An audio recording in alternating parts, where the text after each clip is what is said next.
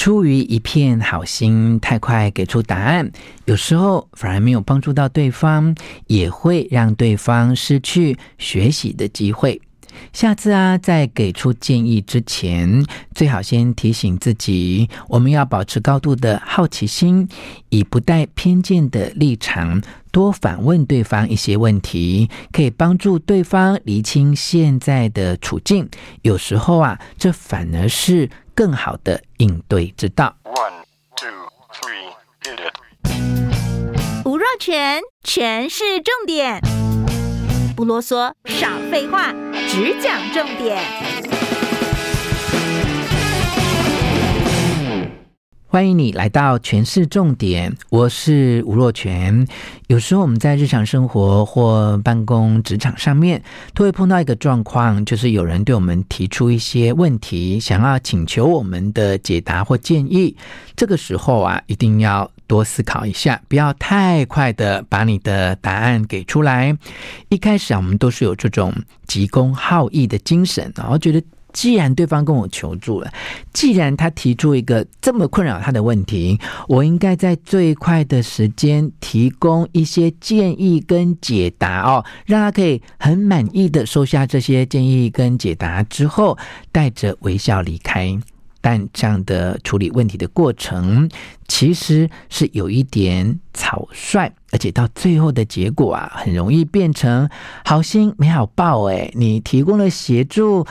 最后，最后对方呢，反而还有一点嫌弃哦，觉得好像嗯，你的态度没有那么真诚，或你提供的建议不是他要的哦。所以我们要面对来向我们求助的人哦，其实不要太直接或太快的给建议，而是要学会先问一些问题。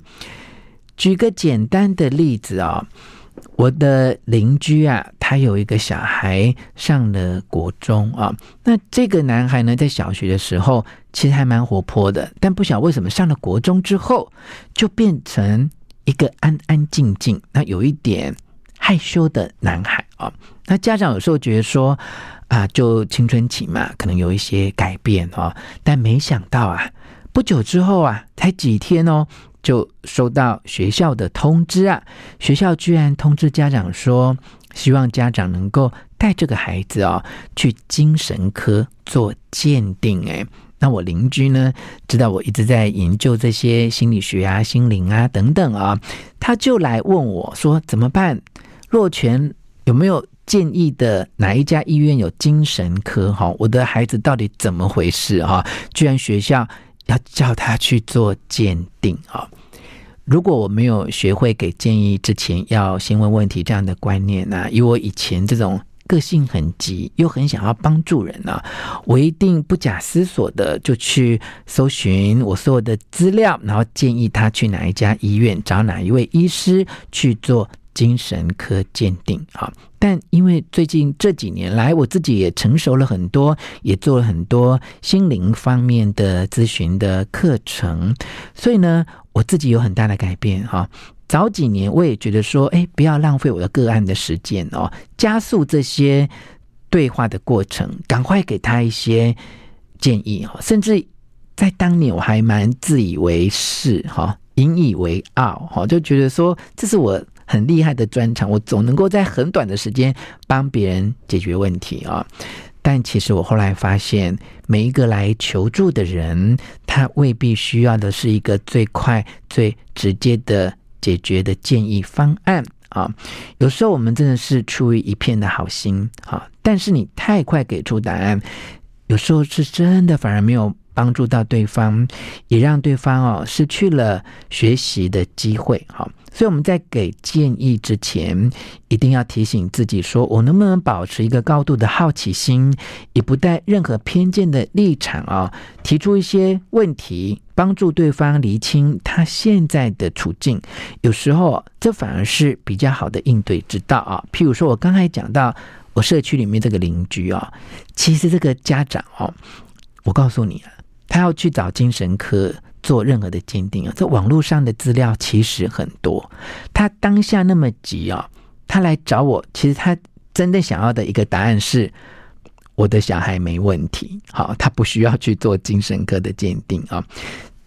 但是当然，我也不能够这样回答他，因为万一他的小孩是真的需要做精神科鉴定的，怎么办呢？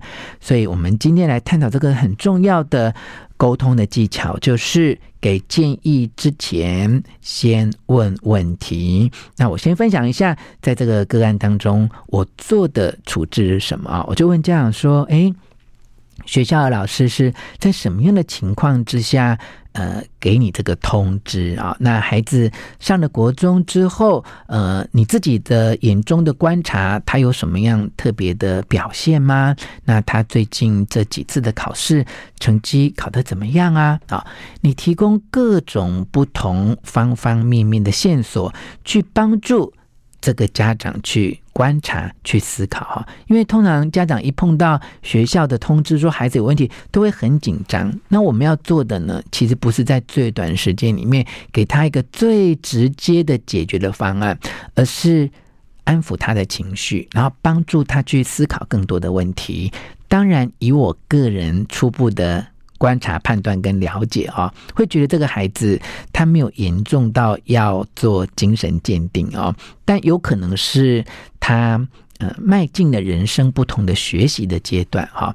很多孩子到了小学一年级、国中一年级、高中一年级跟大学一年级哦，就是他转换一个比较大的不同的学习的环境的时候，其实。都有适应的问题啊！如果我们能够诶先跟孩子聊一聊哈，去发掘他在适应环境上面有没有碰到什么阻碍，他内心有没有什么害怕，有没有什么隐忧哈，能够透过这样的对话，帮助他把问题提出来，反而可以更知道怎么样去帮助他解决问题！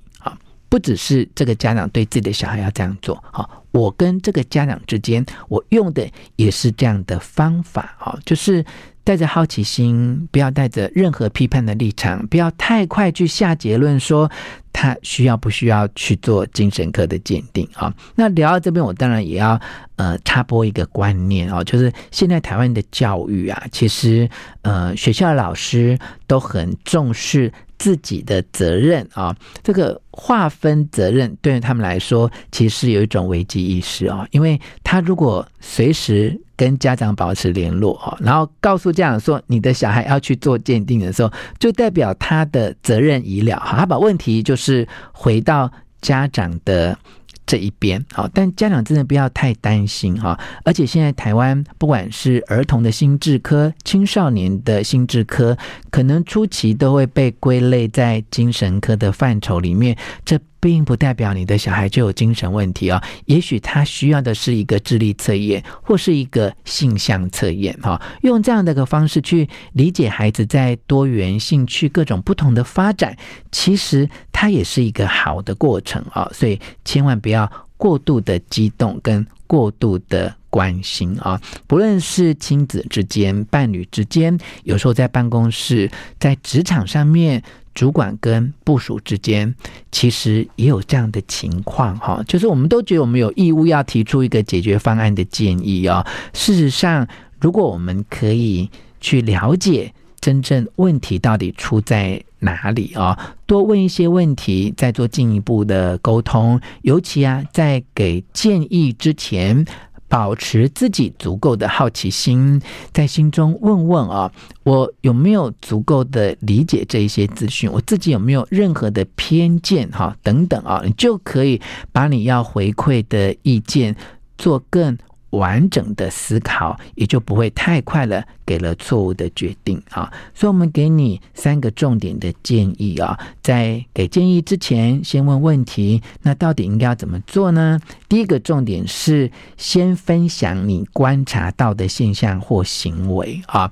譬如说，你可以跟你的员工分享说：“哎。”我好像有觉得，呃，最近在会议当中啊，你比较没有很专注，或者是，哎，你好像在会议当中呢，呃，对于别人在讨论问题的时候，你的参与度不是很高。好，就是先分享你观察到的行为或现象啊。那么第二个呢，就是描述这件事情可能对别人。带来什么样的影响？好，那第三个重点就是你要保持好奇心，用这样的方式来提问，并且啊，能够给他多一点的支持。回到我一开始提到我的社区的邻居，他提出了一个这样的询问：我的孩子上了国中，现在学校老师通知我要带孩子去做。精神科的鉴定，请问若泉，你有什么样的医疗院所或医师要介绍给我呢？我如果应用刚才三个重点，第一个，先分享你观察到的。现象或行为，哈，我就会说，诶，我几次碰到你的小孩，我觉得他，嗯，好像都还好，蛮有礼貌的啊。那也许好像没有像以前小学的时候那么活泼好动啊。他的确有一些改变，但是我觉得他还是蛮有礼貌的，这点还蛮值得肯定跟鼓励的哦。那么第二个重点就是描述这件事情可能会。对他人带来什么样的影响？哈，所以我就会来告诉这位家长说：哇，你收到这个学校的通知啊，你现在可能会非常的紧张跟焦虑啊。那么一定要跟孩子好好的沟通，不然孩子呢，他会觉得自己好像有哪里不正常啊，甚至因此而不太想要跟你一起去做精神科的鉴定啊。这是第二个步骤啊。那么第三个重点呢，就是要以好奇心的方式提问，并且给予支持哈。那我的做法就是告诉这位家长说啊，我觉得孩子就是在青春期换了学习的环境，可能会碰到各式各样的问题啊。我觉得这是很正常的，也是家长陪孩子一次最好的成长的机会啊！我相信透过你跟孩子的沟通，或者呢去找精神科医师做一些智力测验或性向测验，其实有助于帮助孩子在这个人生的阶段发展得更好啊！好，以上的演练跟示范呢，做起来它的确是比较花时间哦，但是长期下来可以帮你跟提问的人建立。更多的好的连接，也能够建立更多的信任关系，同时也真正有帮助对方解决他所碰到的难题。不妨你可以试试看哦。这样的观念，我是看了 EMBA 杂志第四百三十二期之后，提供给大家一起来分享。也希望你能够分享给你的亲戚朋友，帮助他在面对问题的时候如何的去思考，并且听完我们的节目，给我们五颗星的评价，全是重点，下次再见。